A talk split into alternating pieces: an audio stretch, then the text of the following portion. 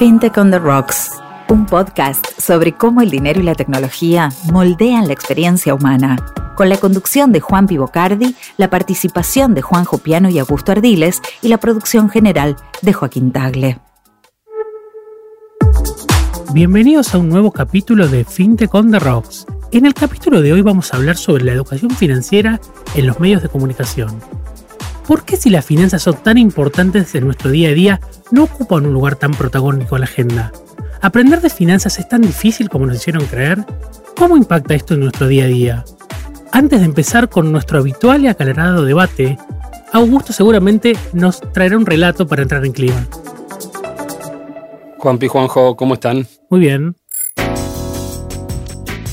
Bueno, cuando empezamos a, buscar un poco cuál fue la, primera estafa piramidal, digamos, a gran escala de, los tiempos modernos, vemos que, ocurrió hace ya más de 100 años, eh, ahí por, por 1920, y generó titulares e historias que todavía estamos eh, escuchando ahora un siglo después. Carlos Ponzi, o Charles Ponzi, era un, un inmigrante italiano que llegó a Estados Unidos en 1902 y tuvo un derrotero muy particular. Eh, se asentó en Boston en un principio, pero vivió en Canadá, eh, en Montreal particularmente, trabajó en un banco, estuvo preso por estafa en, Montreal, eh, volvió a Estados Unidos, vivió por diferentes lugares de, la costa este de Estados Unidos hasta volver nuevamente a Boston a 1918, cuando conoce a, su mujer, y, y, se termina sentando en Boston queriendo eh, contribuir a crear algún emprendimiento comercial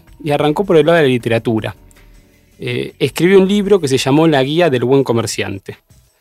La particularidad o, esta historia empieza a desenvolverse una mañana cuando recibe una correspondencia con una carta de una compañía española que estaba interesada en su guía. Y le pedí una copia de la publicación eh, con la particularidad de que para que se la haga llegar le mandaba unas estampillas internacionales que él podía pegar al sobre y enviarlo a España. Cuando eh, empezó a ver el valor de, o el costo de estas estampillas, encontró que por un acuerdo internacional los cupones no tenían en cuenta la fortaleza de la moneda de cada país. Entonces, los sellos emitidos en un país con una divisa débil de ese entonces, como era en España, la peseta, se podía intercambiar por sellos de más valor en Estados Unidos. Lo que hizo Ponzi es calcular el beneficio que esto le daba, que más o menos era un 10% en el caso de las pesetas, y empezó a decir, bueno, si yo convierto estos sellos en dinero de verdad, puedo obtener una rentabilidad más que considerable. Hubiera sido, digamos, el, el primer caso de carry trade a gran escala, si no hubiese sido que era imposible, digamos, realizar esto de forma escalable. Pero más allá de eso, viendo posible que se pueda hacer una corta escala, no, no detuvo a Ponzi y, empezó a crear un, sistema mediante el cual, amparado en los rendimientos que esto podía generar, empezó a buscar clientes prometiéndoles rentabilidades exageradas eh, a cambio de que le dieran su dinero. Rentabilidades exageradas a poco, a poco plazo, digamos, ¿no? Eh, y en sus memorias, luego, estando en la cárcel, Ponzi escribe que eh, su primer cliente fue un vendedor de muebles que entró a, su oficina reclamándole que le pagara las cuotas que tenía atrasada por, las compras de, eh, de, unos muebles. Y este, este vendedor no solamente salió sin su dinero, sino que además lo convenció de que le prestara 100 dólares a cambio de volverle 200 a 60 días. Luego dice, mi primer vendedor fue la bola de nieve, porque hasta el primero de enero de 1920 eh, yo tenía exactamente 18 inversores. Pero a medida que la gente empezó a ver que yo repagaba, esto se empezó a multiplicar de forma exponencial. Cada cliente que, estaba satisfecho porque a los 45 o 60 días eh, recibía, digamos, el, pago de, su dinero invertido más los intereses, le traía nuevos inversores. En julio, esto había comenzado más o menos en noviembre, en enero él tenía 18 clientes y en el mes de julio de 1920 tenía más de 30.000 personas que le habían adquirido pagarés de la Security Exchange Company, que era como Ponzi había denominado su empresa. El total de los montos por los cuales se habían adquirido los pagarés llegaba a 15 millones de dólares de esa época. La, bola se, fue convirtiendo entonces en una verdadera, más que bola, avalancha, digamos, ¿no? Y, había muchas investigaciones que querían dar con cómo hacía Ponzi para, generar estos ingresos, estos ingresos en, tan pocos días, ¿no? A todos, siempre que había alguna duda, les prometía algún interés adicional o incluso quizás le adelantaba el pago. Entonces, como acá había una cuestión de confianza, el cliente decía, el dinero está, el negocio está, y Ponzi permanentemente decía que era un negocio legal.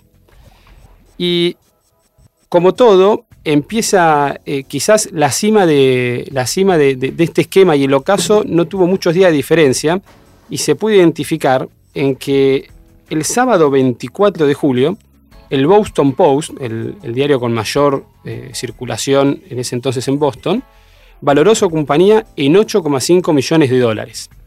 Entonces vemos que la bola ya era enormemente grande y que Ponce había empezado a, tocar, digamos, el, cielo con las manos, como quien dice.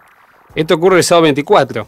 Ahora, el 26 de julio de este 1920, veamos que solamente habían transcurrido casi 8 o 9 meses de que había comenzado, se produce el punto de inflexión eh, en toda esta historia que estamos escuchando. Es el día en que más facturó en su oficina de Boston. 15 millones de dólares según los cálculos de ese entonces. Las crónicas dicen que todas las calles eran un mar de sombreros de paja y, gente, digamos, eh, gritando que agarraba nerviosa los fajos de dinero y estaba desesperada por llegar a dárselos a este tal Ponzi que les prometía estas rentabilidades exageradas.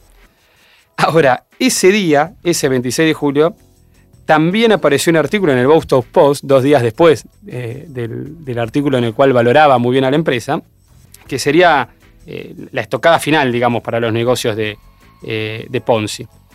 El artículo señalaba con, mucha puntualidad que Ponzi no invertía su propio dinero en una inversión tan fabulosa. Y sobre todo advertía que tan solo había 27.000 cupones de respuesta internacional en todos Estados Unidos. Y si el negocio justamente de Ponzi se fundaba en este carry trade de cupones postales, que eh, promocionaba la Security Exchange Company, necesitaría más o menos 160 millones de sellos. 27.000 cupones había en todo Estados Unidos y Ponce había necesitado 160 millones de sellos postales o cupones para eh, que su negocio pudiera ser escalable, digamos, tuviera alguna realidad. La codicia de los inversores automáticamente se convirtió en pánico y las colas continuaron al día siguiente, pero esta vez para retirar el, depósito. Eh, un dato de color que cuentan las crónicas de la época es que Ponzi mandó automáticamente a comprar café y paraguas para entregar a todas las personas que estaban haciendo filas desde temprano eh, que producto de un día particularmente lluvioso estaban mojándose desde la madrugada. Ese día las autoridades deciden abrir una nueva investigación. El 11 de agosto, es decir, unos días después de que se abre la investigación, sale a la luz el verdadero pasado del mago de las finanzas, ¿no? El Washington Post, nuevamente, escribe un artículo en el que descubre que en realidad Ponzi era, como les había contado al principio de esta historia, un ex convicto que había estado en Canadá y en Estados Unidos, además obviamente de un, de un inmigrante italiano que había llegado en el año 1902 a Estados Unidos. La, revelación deja atónito, digamos, a, todo el mundo, y mientras las autoridades fiscales de Estados Unidos continuaban revisando los libros de cuenta, no, terminaban, no tardaron en darse cuenta de que era totalmente impracticable este negocio y que solamente se podía financiar o asentar siempre y cuando Ponzi siguiera sumando eh, personas en esta cadena. Los números de Ponzi más o menos dieron un rojo de 3,5 millones de dólares, que luego se elevaría a 7 millones. Como consecuencia de todo esto, Ponzi termina arrestado, eh, en prisión más o menos cuatro años, pero trajo consigo la quiebra de media docena de bancos y los que todavía conservaban los pagarés después de uno o dos años recibieron 30 centavos de dólar por cada dólar que habían invertido. Entonces todo esto me lleva a reflexionar sobre la importancia que, han tenido los medios de comunicación y las redes sociales como divulgadores de contenidos y información eh, en el mundo de las finanzas. Me faltó agregar que eh, el Boston Post, más allá de haber sido quizás durante dos días el promotor de la cima de Ponzi, luego termina siendo el, revelador, digamos, ¿no? de, del ocaso de él. Y por haber descubierto toda la entramaña en la cual estaba eh, Ponzi metido para engañar a todos sus suscriptores, terminó recibiendo un premio Pulitzer ese año. Y luego de 100 años, creo que seguimos, Juanpi, muy expuestos ¿no? a, este tipo de cosas, a esta falta de, educación financiera o, de publicidad engañosa en los cuales estamos, estamos inmersos. ¿Cómo se, cómo, se comienza, digamos, a, sacar un poco el hilo para darnos cuenta cuándo estamos ante un esquema Ponzi, que es como se empezaron a llamar a partir de ese entonces, o no? ¿Qué rol juegan hoy por hoy los medios, eh, los medios de comunicación y principalmente las redes sociales en todo esto? Para responder a esta pregunta necesitaríamos a un invitado que sepa mucho de economía y finanzas y que conozca los medios desde adentro. Sofía Terrible, gracias por visitarnos. ¿Cómo están? Antes que nada voy a hacer un disclaimer. A mí me da vergüenza conducir un podcast al lado de una conductora y periodista profesional, así que venís muy bien. Venís muy bien. Al final del episodio le voy a pedir un feedback, ¿sí? Que tiene que ser transparente. Ok. Total, y cero condicionado por estar acá cero condicionado, escuchándonos. Totalmente. Eh, la pregunta es esa, ¿no? ¿Por qué seguimos cayendo en las mismas estafas? Bueno, a ver, en la Argentina me parece que se conjugan dos factores, ¿no? O algo que le agrega una capa de complejidad al tema de la falta de educación financiera, que sabemos que no es solamente aquí en la Argentina, sino global, ¿no?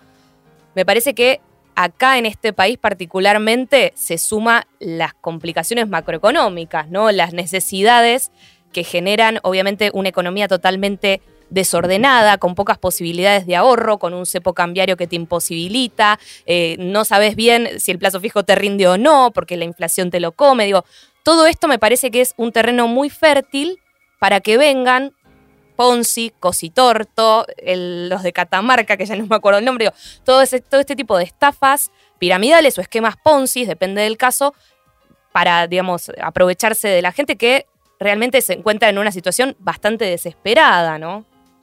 Eh, imagino que de tu rol habrás tenido contacto con víctimas de este tipo de eventos, ¿no? A veces parecen muy evidentes, incluso a mí a veces me lo cuentan y digo, ¿cómo te pudo haber pasado eso? E incluso me pasa con personas que han tenido acceso a la educación formal, algunos diputados de la nación, incluso con doctorados. ¿Por qué es tan difícil darse cuenta? Mira, lo primero que te puedo decir, eh, digamos, como persona que entrevistó a esta gente y que tal vez es tu primer pensamiento, ¿cómo pudiste caer en esto? Es que es importante también no revictimizar a estas personas, ¿no? No decir, bueno, fue porque sos eh, tonto. No, o sea, estos esquemas funcionan con publicidad muy armada, funcionan con eh, atractivos y ganchos que te pueden agarrar desprevenido, digo, nadie está exento de, caer en un esquema de este tipo. Em, y sí, he, hablado con muchas víctimas, personas que vendieron, me acuerdo del caso, el último más reciente, el tema de SOE, ¿no? Cómo empezó a caer con las denuncias de la CNB, de la Comisión Nacional de Valores. También eh, la ONG Bitcoin creo que había hecho una denuncia a principios de ese año. Digo, cuando empezó toda la caída, empezamos a escuchar a las víctimas y te contaban, yo vendí un departamento, perdí el auto, perdí a todas mis amistades porque les pedí plata prestada para entrar. Digo, tienen consecuencias muy, muy profunda sobre la economía y sobre la vida de estas personas, todas estas estafas. Viste, Sofi, cuando Karl Marx escribe el 18 Brumario de Napoleón Bonaparte, dice, la historia primero sucede como tragedia y luego se repite como farsa. Y estamos escuchando, o, mejor dicho, estaba contando la historia de Ponzi en 1920. Y bueno, en la Argentina quizás como farsa surgió Cositorto, digamos, ¿no? 102 años después. Eh, me interesaría saber cómo fue eh, puertas adentro de los medios de comunicación y vos como comunicadora, todo el proceso de empezar a darte cuenta, che, me parece que este tipo tiene una, eh, hamburguesería que no funciona. Eh, el hotel, ¿te acordás? el hotel, digo, o sea, ¿cómo, fue el rol tuyo de decir, che, pará, empiezo a tener una responsabilidad yo como, como comunicadora, algo tengo que decir, me empiezan a preguntar en las redes sociales, digo, eh, voy a tomar una cerveza con amigas y me dicen, ¿qué opinas de esto? Creo que hay una inmediatez mucho mayor que la que tenía el Boston Post, digamos, en 1920. Hoy por hoy es 24-7. E incluso con este inmediatez mayor logró calar muy hondo, digamos, ¿no? Eh, no sé cuánto es el perjuicio económico que, terminó generando Show, pero sé, que, sé que fue grande, digamos. Sí, totalmente. Em, a ver, ahí hay un tema, si querés, de criterios de noticiabilidad, ¿no? De, cómo funcionan los medios que por una denuncia tal vez no, no van a levantar el caso, ¿se entiende? Ahora, cuando sale la CNB a decir, ojo que está pasando esto, después se suma al Banco Central, se suma a la justicia, cuando empieza a tomar cierta relevancia a nivel nacional o, empieza a ver, eh, empezamos a ver esa imagen, ¿se acuerdan de las oficinas de Núñez con la gente haciendo la fila esperando para cobrar y que no cobraba? Cuando empieza a ser muy visible es cuando lo empezamos a levantar, si querés. A mí... Eh, yo personalmente soy mega desconfiada de todo. Tengo conocidos que estuvieron metidos adentro de SOE, digamos, o sea, eh, empecé a recibir mensajes por las redes, yo decía, bueno, voy a ver qué onda, yo, viste, no me quería meter mucho hasta que empecé a ver que había denuncias formales, personas haciendo filas, digamos, eh, porque en redes te llegan mensajes todos los días de me estafó tal banco y no, tal banco no te estafó, o sea, lamentablemente te llamaron, les diste las clases, digamos, ¿se entiende? No, es, no siempre es una estafa lo que se señala en redes. Bueno, cuando empieza a ser mucho más notorio, sí, obviamente lo levantamos en los medios. Además, tengan en cuenta que eh, yo particularmente trabajo en un medio generalista, no trabajo en un medio de finanzas específico, entonces tal vez tardan un poco más en llegar estas noticias cuando dejan de ser tan de nicho, ¿no? Pero ahí tiene un impacto muy grande, ¿no? Cuando llega. Absolutamente, absolutamente, porque además cuando hablas de una, empiezan a caer las demás. O sea, eh, me acuerdo que había también esquemas así en La Rioja y en Catamarca, particularmente. Cuando hablas de una, empiezan a, preguntarte por todas las demás, por todas las demás estafas, ¿no? Y a mí lo que me sorprende ahí es que a veces, de nuevo, volviendo a temas ahí famosos, incluso involucrados, que están en las redes sociales y que, independientemente del conocimiento previo, yo también digo que hay falta de educación financiera, ¿no? Porque hay un rol o una responsabilidad en quien comunica de lo que garantiza o no garantiza, ¿no? Claro que sí. Sí, bueno, ahí hay todo un debate. Ahí es como que ahí también hay varios factores dando vueltas, ¿no? La libertad de expresión, la libertad comercial, todo lo que quieras, ¿no? Pero yo, por mi parte, estoy particularmente del lado de eh, si sos influencer, si sos comunicador, tenés una responsabilidad extra. Em, me gustaría que recaiga en la individualidad, porque esencialmente creo en las libertades, pero la verdad que a veces me parece que en el caso de productos financieros hay una complejidad extra y, quizás debería haber algún tipo de consecuencia, ¿no? Cuando hay una, cuando hay una publicidad engañosa o, de este tipo, ¿no? Me parece muy interesante eso que tocaste, que es la publicidad que a veces hacen los influencers, porque una cosa es hacer publicidad, que estoy 100% con vos, que tiene que ser totalmente libre de lo que uno quiera, pero otra cosa es cuando te empezás a meter en cuestiones financieras que están extremadamente reguladas, no solamente en la Argentina, sino en el mundo, y que siempre tienen un proceso, digamos, por el cual se fue aprendiendo a lo largo de la historia. No se regula porque sí, sino pues se evitan riesgos sistémicos, se evitan estafas. En esa lógica, ¿no sería momento empecemos a pensar quizás alguna ley que pueda regular cómo algunos influencers, personas con determinada o a partir de determinada cantidad de seguidores comunican algunos temas. Me refiero. Es complejo. es, muy complejo. Y me refiero a temas quizás bien puntual, financieros, digamos, tecnológicos. No, no me quiero ir con las libertades 100% personales, con las cuales ni me querría meter, digamos, ¿no?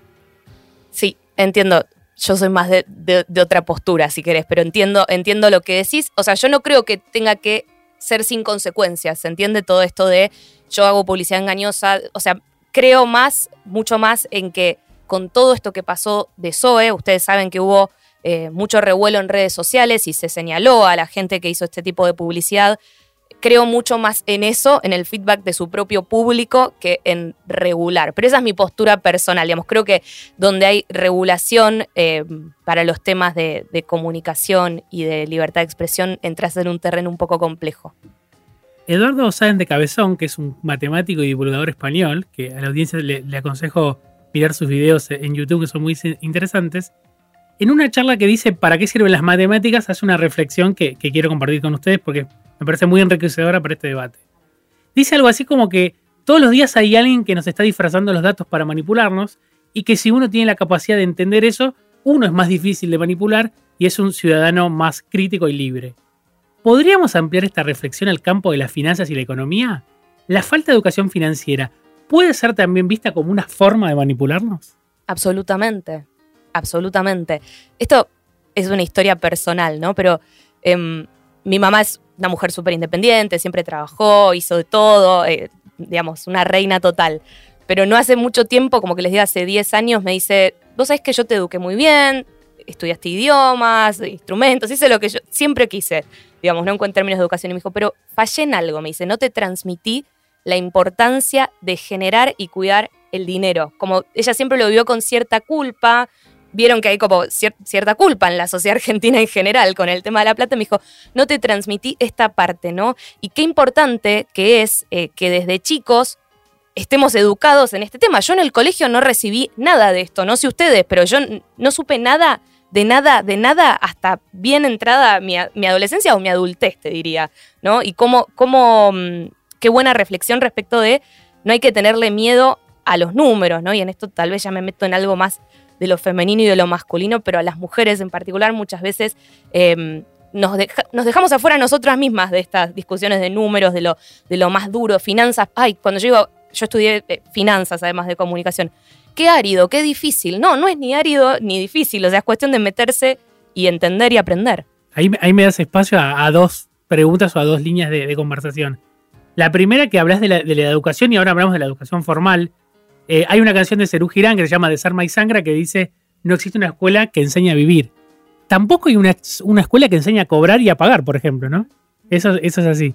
Y lo segundo es, eh, ¿hay algún tema de brecha de género y inclusión y educación financiera? ¿Son tres conceptos que los podemos relacionar de alguna manera? Sí, absolutamente. Acá te traje algunos datos.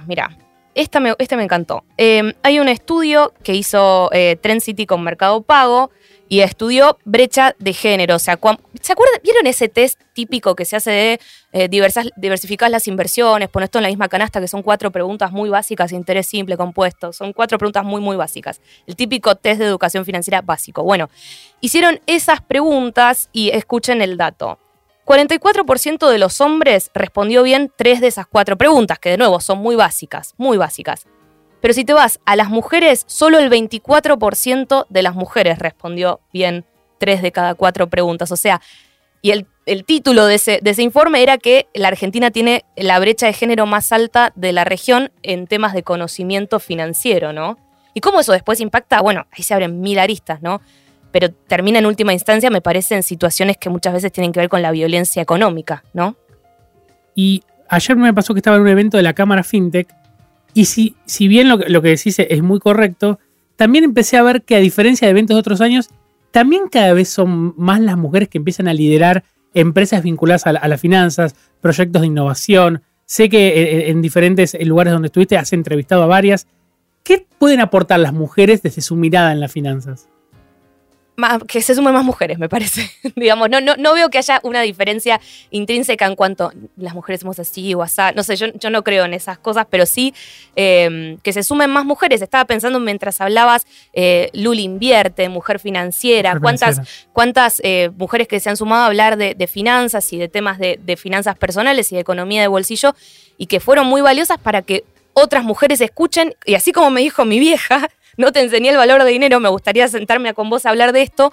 ¿Cuántas veces no lo recibimos en nuestras casas, no? Porque se reproduce esto que les digo, la, brecha de género en conocimiento financiero se va reproduciendo. Si vos no recibiste educación en la escuela, no seguís, en este caso ahora las redes, un influencer que hable de educación financiera o de, finanzas personales, y no lo tenés en tu casa, es muy difícil que después vos se lo transmitas a tus hijas.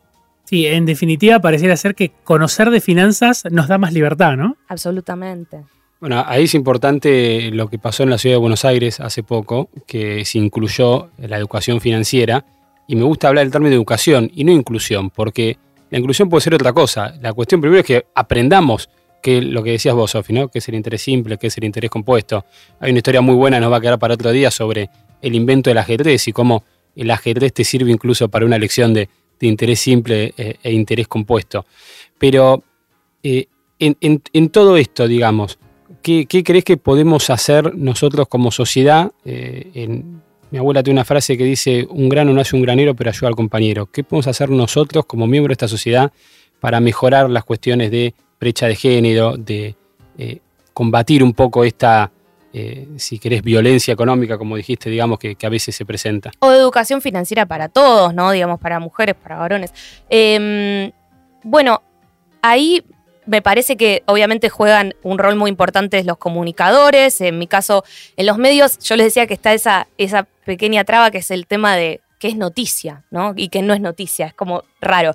Pero hoy tenés las redes que es muy distinto de una noticia, es un contenido, y el contenido no necesariamente es una mala noticia. Ahí me parece que hay mucho espacio para crecer las escuelas, obviamente, me parece clave, importantísimo que haya espacios adentro de las escuelas donde, o sea, a mí me hubiese encantado recibir desde chica eh, un conocimiento financiero.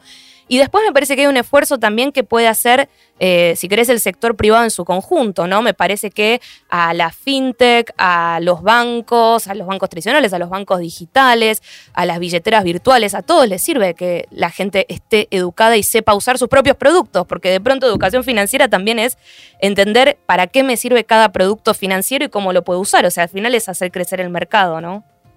Totalmente, totalmente. Y además, bueno, lo decías vos al principio, Sofi, es en Argentina estamos como en, el lugar del mundo, si se quiere, donde la gente tiene que estar informada, digamos, ¿no? O sea, acá se mezclan una cantidad de cosas que es, nada, 7% de inflación mensual, o sea, un, caldo de cultivo, si se quiere, eh, la cantidad de billetes que tiene la gente, cómo transportarlos, digo, hay, hay muchas cosas que ponen en riesgo a la gente y que la gente tiene que estar preparada, ¿no? Educada. Entonces, em, mezclo esto un poco con, el tema de los influencers, ¿no? Me, acuerdo, me acordaba de la historia tuya, Agus, del diario este, que de alguna manera estuvo involucrado como comunicador en, el auge, ¿no? En el antes y el después. En el antes y el después. Y después fue y lo señaló, digo, no, no me voy a poner a juzgarlo porque no conozco las intenciones de ese medio en ese momento, pero digo, qué importante ahora con la descentralización de la información que representan los influencers, ¿no? Con,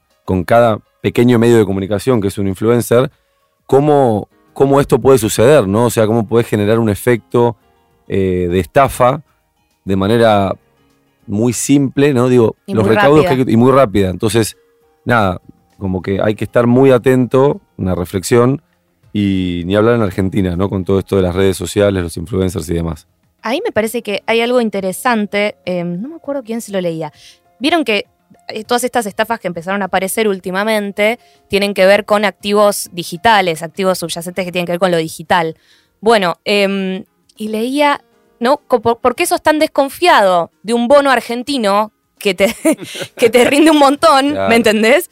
¿Y por qué confías en esto? Que te rinde un montón. Y, eh, ¿Se entiende? Como vos sabés que el bono argentino tiene riesgo de default y por eso rinde un montón. ¿Y esto por qué si tiene una tasa astronómica le crees? O sea, hay un concepto básico que me parece que se perdió con esto de lo digital, todo, todo el crecimiento de las criptomonedas, que es mayor tasa, mayor riesgo. O sea, se perdió como esa, ese norte, ¿no? Pero para nosotros parece algo básico, pero en realidad es algo bastante sofisticado para quien camina por la calle, para Doña Rosa, digamos, ¿no? O sea, tasa de interés, riesgo, es una, es una relación que la sabe quien tiene una educación formal y de, cierto nivel para arriba, ¿no? Me parece. Entonces, creo que el desafío es, un poco lo decíamos con la educación, eh, cómo, cómo, se suma a la currícula el tema de las finanzas, levantar un poco la vara eh, en cuanto a los conocimientos que la gente debe tener para no caer en, este tipo de cuestiones, ¿no? y a la larga, va a terminar impactando positivamente en su calidad de vida, creo, ¿no? O sea, nada, mejor futuro, poder ahorrar, poder organizarse, en fin, creo que todo va hacia que podamos levantar la vara, la vara perdón, de la educación eh, y que la gente pueda tomar eh, los recaudos necesarios ¿no? en su vida. Me gusta ahí el punto de el interés, como creo lo mencionabas recién vos, Sofi, con, la cuestión de los bonos, como eh, un elemento de información, ¿no? Es una cuestión bastante lógica que no siempre está presente. A mayor interés, mayor riesgo. Quiero decir, si algo te paga 80% de interés, te puede salir bien. te puede salir bien. Es como vas al casino, ¿viste? Jugás rojo o negro. Si te sale rojo, ganas 100. Si perdés, perdés todo. Si te sale negro lo mismo, te sale 0 doble 0, cagaste. Pero eh, en esto, digamos, del interés como asignación de información, me meto un cachito en Argentina y después si quieren salimos para no, no quedarnos metidos nada más en Argentina, pero la distorsión que va generando la inflación en cuanto a que el peso perdió por él la unidad de medida, la unidad de asignar información. Y me parece muy interesante que nos cuente, Sofi, creo, no sé si es un experimento, pero es algo que yo te veo que en redes sociales, no sé si en Instagram estás haciendo bastante a menudo, que es, chicos, vamos a jugar, chicos, chicas, vamos a jugar un juego. Voy a poner un insumo y voy a poner tres precios. Y ustedes me dicen cuánto valen. Eh, disclaimer, yo lo juego, no le suelo pegar bastante. Y digo, porque está bueno para hacer la práctica, ¿no? pero digo, desde una hoja 4 hasta una reposera, hasta un pasaje, me, parece un, eh, algo medio tragicómico para darnos cuenta cómo el peso ya perdió totalmente una unidad de medida. A la que más le prefiero, me acuerdo, fue la reposera. Contame cuál, es tu sensación, las conclusiones de, esto que estás haciendo. bueno, que no hay referencia, ¿no? Que no sabes, eh, o sea, así como decís, no sabes si un rendimiento es bueno o malo, riesgoso o no riesgoso, tal vez necesitas, es cierto, una capa más de, educación o de, o de prestar atención. En el caso de los precios está muy patente, ¿no? Cómo se perdió eh, la referencia de qué es barato, qué es caro, qué rinde, qué no rinde, y se ve muy patente. Este juego yo lo hago como a modo de experimento tal cual, eh, también para demostrar un poco que miren el desastre en el que vimos que una lapicera puede costar más, no sé, un boleto de colectivo cuesta menos que una lapicera, o sea, es, como, es caótico el tema de, de los precios y creo que eso trasluce mucho también al final en, en- en las tasas, si querés, en última instancia. Igual creo que en el caso de, los proyectos digitales, si ustedes me corregirán, se prometen tasas en dólares astronómicas. Es como decir, ¿cómo en dólares? O sea, ¿cómo llegas a esa tasa en dólares y nada rinde en el mundo así, no?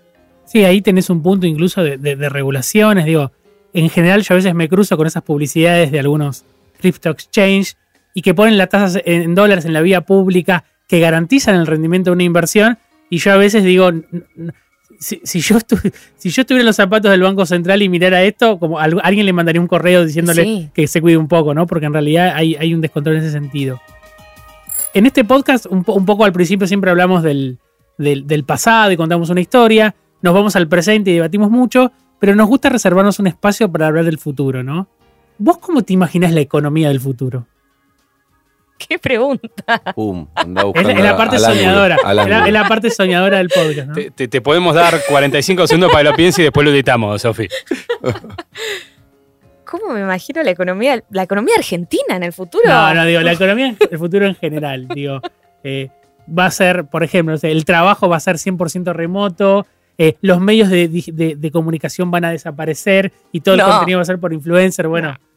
No, yo soy mucho más eh, realista tirando a pesimista sobre el futuro. O sea, no creo que sea todo digital.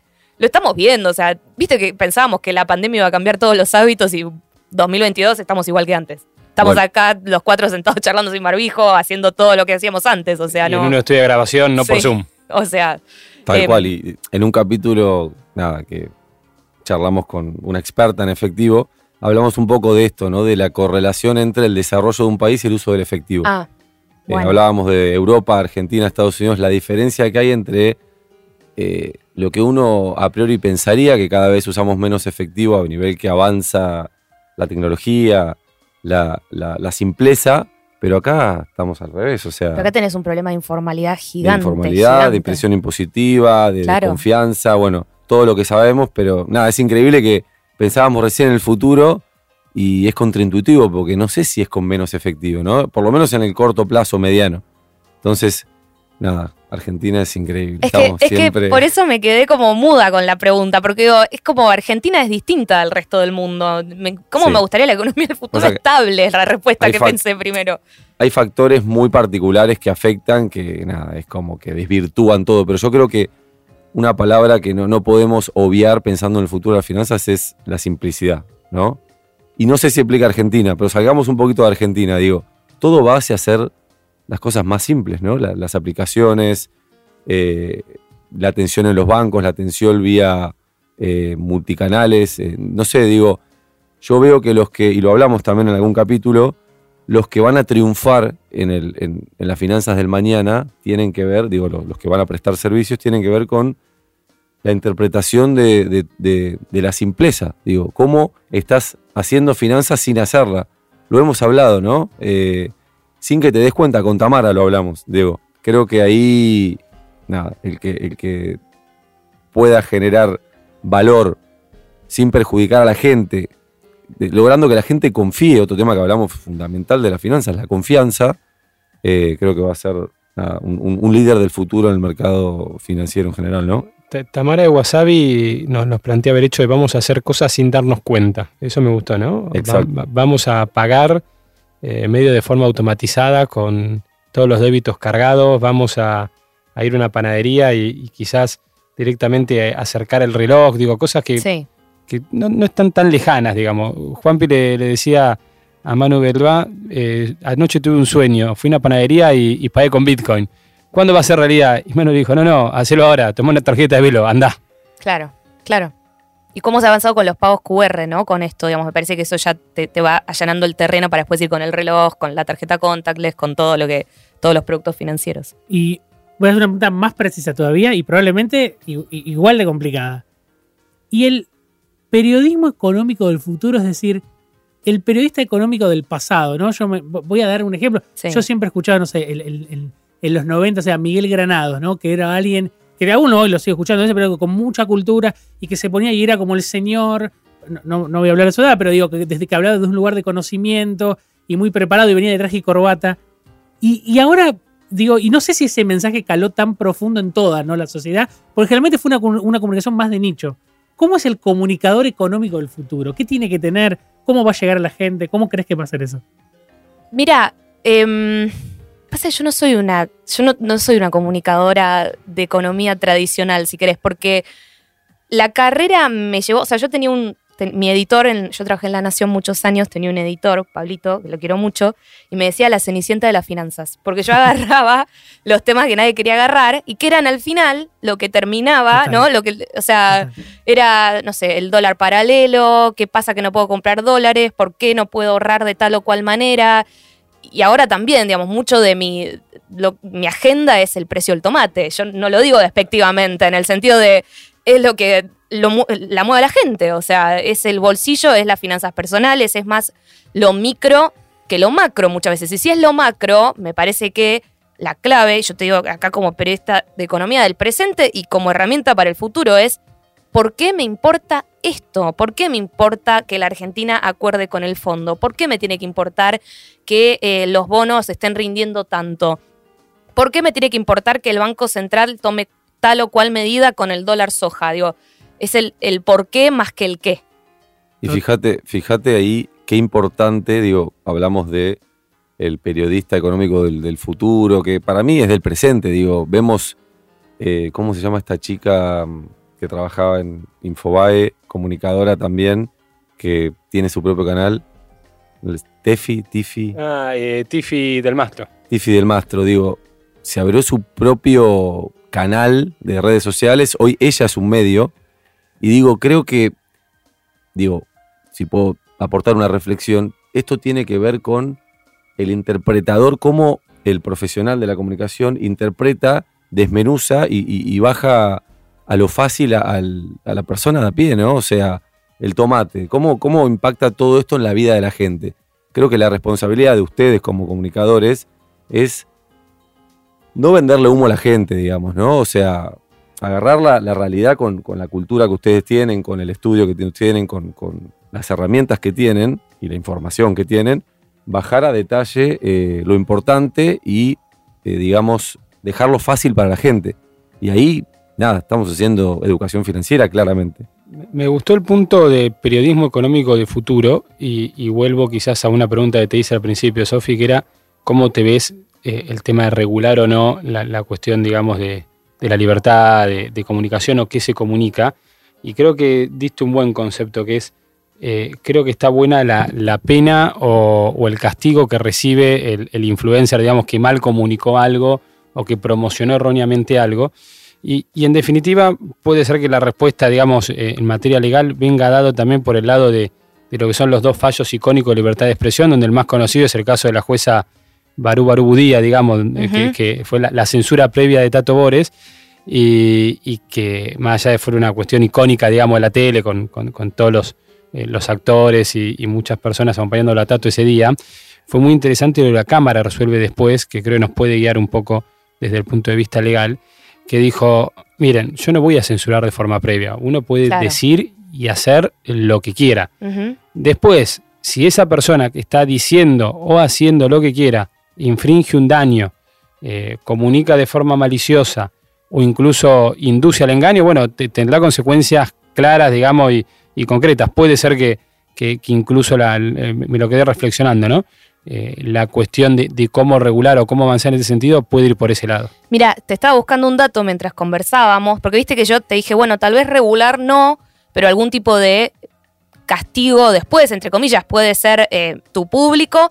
Y estaba buscando, porque me acordaba de esta noticia de hace muy poco, multa de un millón de dólares, un poquito más, a Kim Kardashian por hacer publicidad encubierta de una criptomoneda en Instagram. Junio 2021, 225 millones de seguidores en Instagram, mostró una criptomoneda como si fuera un consejo de amigos, porque es la típica de los influencers, mirá qué copado esto, te lo muestro, mirá qué bueno, te lo recomiendo, y porque, digamos, su público tiene confianza, ¿no? En esa persona. Bueno, había cobrado 250 mil dólares y la SEC, que sería como, sí, como la CNB La acá. CNB de acá. Claro, como la CNB de acá, bueno, la terminó multando por más de un millón de dólares. O sea, hay como, un- hay como algo para hacer, me parece, al final, no antes, no al principio.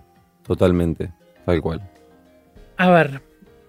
Hoy en día existen casi 2.000 millones de personas en el mundo que no tienen acceso al sistema financiero formal. Es decir, un 25% de la población mundial no puede ahorrar más que con efectivo.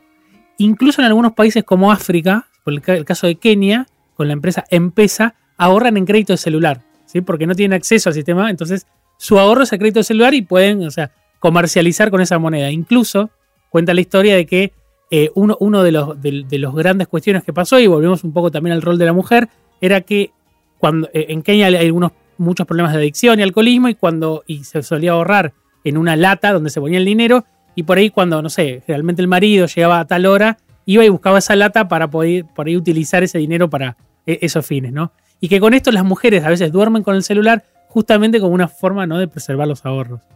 Em, en el, el número este que hablábamos de que el 25% de la población mundial no puede ahorrar sino en efectivo, no tiene acceso a pagos digitales, es más preocupante en los países emergentes porque es casi del 45%. O sea, casi la mitad, un poco, casi la mitad de las personas en América Latina no tienen acceso a los medios de pagos digitales, ¿no?